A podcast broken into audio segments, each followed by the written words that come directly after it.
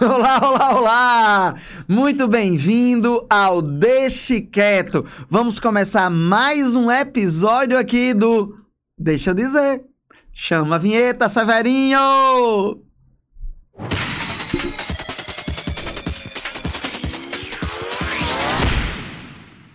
Olá! Vamos começar mais um episódio do Deixa eu dizer. Olha só, é, sabe quem é Severinho?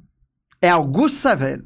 Sabe por que Severinho? Porque eu encontrei esse crânio lá na praça Augusto Severo, que eu já tinha conversado em outro episódio com você é, sobre isso. O massa é que a praça um dia foi chamada Praça da República, era o chamado Jardim de Natal, você tinha estátuas que tinham sido trazidas da França, os postes eram de gás, depois se tornaram elétricos, mas a estrutura de metal também veio da Europa. É um lugar massa e com muita representatividade histórica, social, política. Mas por que, eu estou conversando isso? Só para você saber quem é Augusto Severo. Augusto Severo, aqui no Rio Grande do Norte, ele foi o introdutor da aviação. Um dos membros da oligarquia Albuquerque Maranhão. Caba alto, o povo dizia que o bicho tinha quase dois metros de altura, metida bonitão, conhecia a Europa toda, foi deputado. É, hum, só que tudo era pago pelo governo do estado, viu? Só para ficar claro. Mas tudo bem. O, a ideia é saber que Augusto Severo ele morreu em um acidente de um dirigível chamado Pax. Esse dirigível explode lá em Paris, no início do século XX, e Pax era o dirigível dele. Ele tinha até relações com é, Santos Dumont.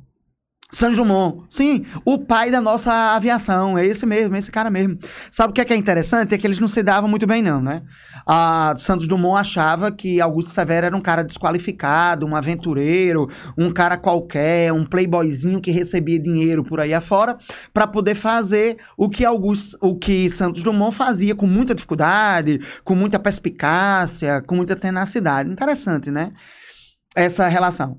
Mas havia relação de comunicação, de falar. Augusto Severo, inclusive, conseguiu a doação do Rio Grande do Norte, acreditem, do Rio Grande do Norte num determinado valor para ajudar Santos Dumont a continuar seus projetos de aviação. Olha aí como o Rio Grande do Norte é interessante e legal.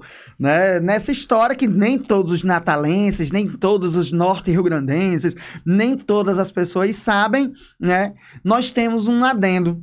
O mecânico de Santos Dumont é um cara chamado Sachê. Sim, sachê. Aquele negocinho que o cabo bota aí no, no, nos armários para não ficar fedendo nem com mofo, ou então com cheirinho de não sei de quê. Esses negócios assim que a gente coloca, né? E esse sachê, ele também era mecânico de Augusto Severo. Quando o balão explode, morre todo mundo nisso aí. Tem inclusive uma travessa aqui em Natal, entre a Ribeira e a Cidade Alta, chamada de Rua Sachê, outra chamada é, Travessa Pax, Rua Pax. Só que essa praça fodona lá na Ribeira é chamada de Augusto Severo. E um dia eu passeando pela praça, que está, pelo menos até a presente data da gravação desse videocast, toda destruída, precarizada, decadente. O engenheiro responsável pegou os postes que vieram da França, eu já disse isso, e enterrou, quebrou. Quando a gente questiona, a galera diz apenas que ainda está em reforma. Mas a questão não é o processo da reforma, né? Mas é como essa reforma está se dando, porque você pega objetos culturais, você pega objetos que não deixam de ser artísticos, que estão, que foram trazidos da Europa, pagos pelo governo do estado, e eles estão lá enterrados, né? Mas por que Severinho? Porque eu encontrei esse crânio enterrado, quem Severinho, enterrado na praça Augusto Severo. E ele passou a me compor, ele passou, passou, passou a fazer parte de mim. Eu converso com ele, ele conversa comigo, eu não sou uma mistura de Shakespeare, não, com né, Rei Lear, mas com, seja lá quem diabo for, agora eu esqueci, não é Rei Lear, não. O cara que fala do crânio como é, eu me esqueci, agora esqueci, mas você deve saber aí. Né? E fala com o crânio, o crânio fala comigo, Severinho, Severinho, Severinho, e eu conversando com o Severinho, eu me lembrei que um dia eu passeando pelas terras dos francos num frio de menos seis, né? Passando assim na Champs-Élysées, a avenida que Napoleão Bonaparte mandou construir, né? Um teatro ao céu, da, ao céu aberto, vitrines, estátuas. Foi quando eu vi a primeira vez uma gravata por 50 mil euros. Eu pensei que eu ia ter um infarto. Até hoje eu não entendo como é que diabo uma gravata pode custar 5 mil euros. Ou melhor, como é que alguém pode pagar 50 mil euros na porra de uma gravata.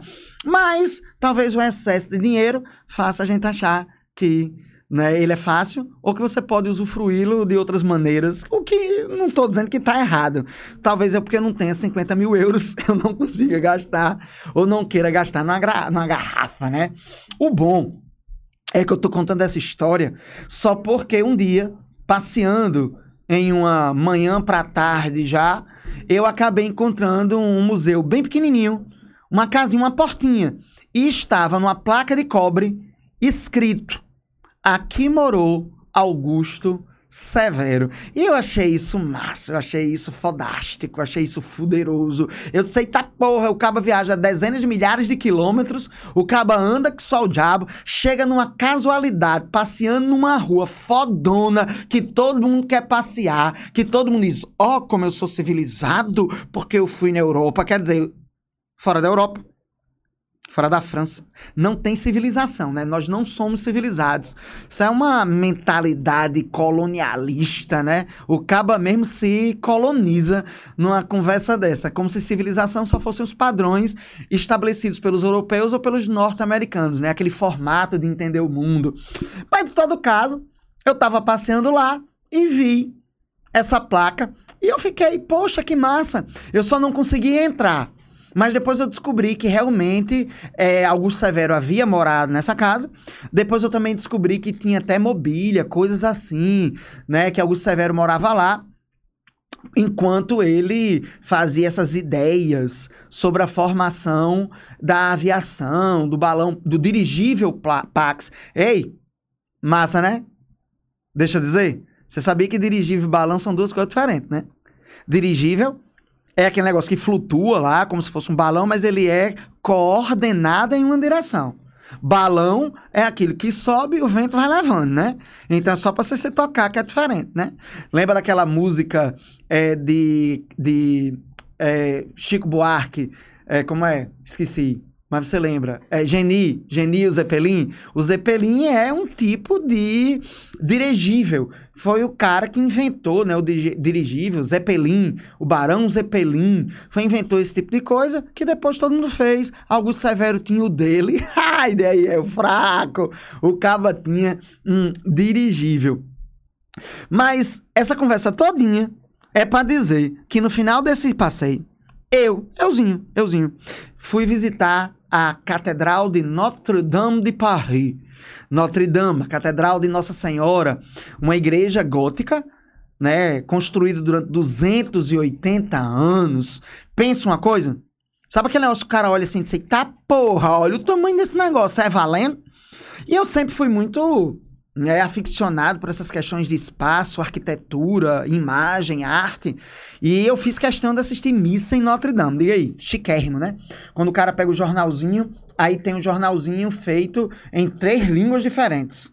A missa, a igreja gigantesca, né, com uma ruma de tela na época de LCD, nas colunas para que as pessoas acompanhassem a missa de perto, mesmo que o padre estivesse bem longe piso, tudo, olhei tudo. Sabe aquele negócio que a gente estudava na faculdade, que eu estudava no Rio Documentário, vendo esses negócios, eu, tá, porra, eu tô aqui, né? Que negócio massa. Então, eu sempre achei que viagem, mesmo quando é para lazer, é uma viagem que você pode aprender. Você pode estudar, você pode aplicar aquilo que a gente tem na nossa vida. E essa viagem me compôs muito como pessoa. Eu estava assistindo missa no diabo do lugar, olha a contradição, que os reis franceses foram sepultados, que os reis franceses casaram, que Napoleão andou. Eu olhava para aquela catedral que foi feita por centenas e centenas e centenas e centenas de trabalhadores né? Durante décadas, durante séculos, vidas morreram ali, né? Acabaram ali, pessoas viveram, casaram, choraram. Durante a Segunda Guerra Mundial, ela não foi bombardeada. Ela é uma igreja, é um patrimônio é pedra, é concreto hoje também, né? Porque aquilo que a gente vê na, em Notre Dame não é mais a original, né? Lá na Revolução Francesa, os jacobinos, em 1790, alguma coisa lá, eles tocaram fogo na igreja, quebraram aquela fachada. Quem acha que vai hoje para Notre Dame e vê a pedrinha que foi colocada lá no século XIII, não vai ver. Não é necessariamente ali. A fachada ela foi refeita, ela foi reconstruída. E eu entrei, assisti missa, achei legal, andei por onde podia, andei por onde não podia, eu fiz de tudo. Né? E um frio desgraçado, perdi minha luva, né? Do jeito que eu perco meus óculos, já tive, acho que em um ano, mais, mais uns seis óculos, eu perco tudinho, não sei onde boto, não, né? As pernas quebram, não sei o que diabo é isso. Eu sei que eu tava lembrando aqui com, com Severinho que eu tive vontade de fazer xixi. Muita vontade de fazer xixi. E frio. E frio. Eu tava de uma cueca. Eu tava daquele negócio, daquele shortzinho que o caba coloca para fazer para fazer ciclismo, aquele negócio, só que mais fininho. Aí eu tava com a segunda pele e ainda tava com a calça jeans. Eu tava com duas camisas e um casaco. Você já imaginou? Quando o caba tá apertado, pro caba tirar isso tudinho. Olhei para um lado, olhei pro outro. A missa terminou, deu aquela chichada, aquela vontade, assim, do caba fazer xixi. Olha, se, se, se, você lembrar, não tem nada melhor do que o caba fazer xixi. Você não acha, não? Quando o caba tá muito apertado, te dá aquele negócio assim, que o cara, ai. Né? e eu não tenho onde fazer xixi. Eu olhei para um lado, eu olhei para o outro, não tinha. Eu não podia usar o banheiro que tinha na catedral. Disseram que não podia, que não sei o quê. E aí eu saí correndo. Paris, nevando eu na frente da Notre Dame, 300 anos de história, e o meu xixi brasileiro, latino, de tanto tomar água, cerveja. Esse dia, tem, esse dia foi mal, viu? Esse dia foi fodástico, fodástico. Tinha tido uma nevasca de manhã cedo né? Tinha saído para andar, a neve me pegou no meio do caminho, até que eu cheguei num canto, no centro de uma cidade de Paris, que tinha assim uma praça gigantesca com um restaurantezinho, eu acho que era um bistrô, esse negócio chique que o caba tem todo em vidro, que eu pedi, quando eu entrei, pedi um conhaque, me senti poderoso, chique e importante.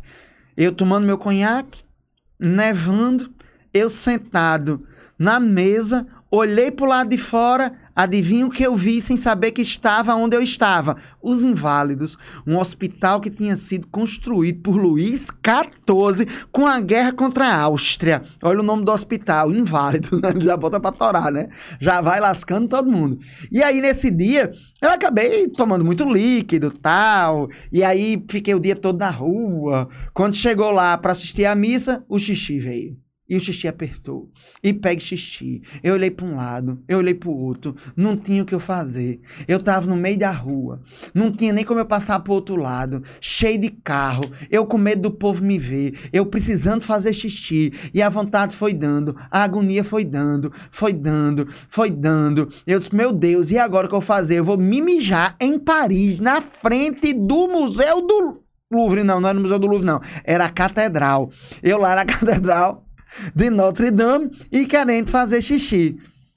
Resultado, eu digo, eu confesso, eu quase fiz xixi no cemitério lateral de Notre Dame, só separado por umas grades. Eu não fiz porque minha conscienciosidade histórica disse: Henrique, você vai fazer mesmo xixi em tempos transversais? Você vai fazer xixi num local que tem 300 anos? E eu pensei, eu vou.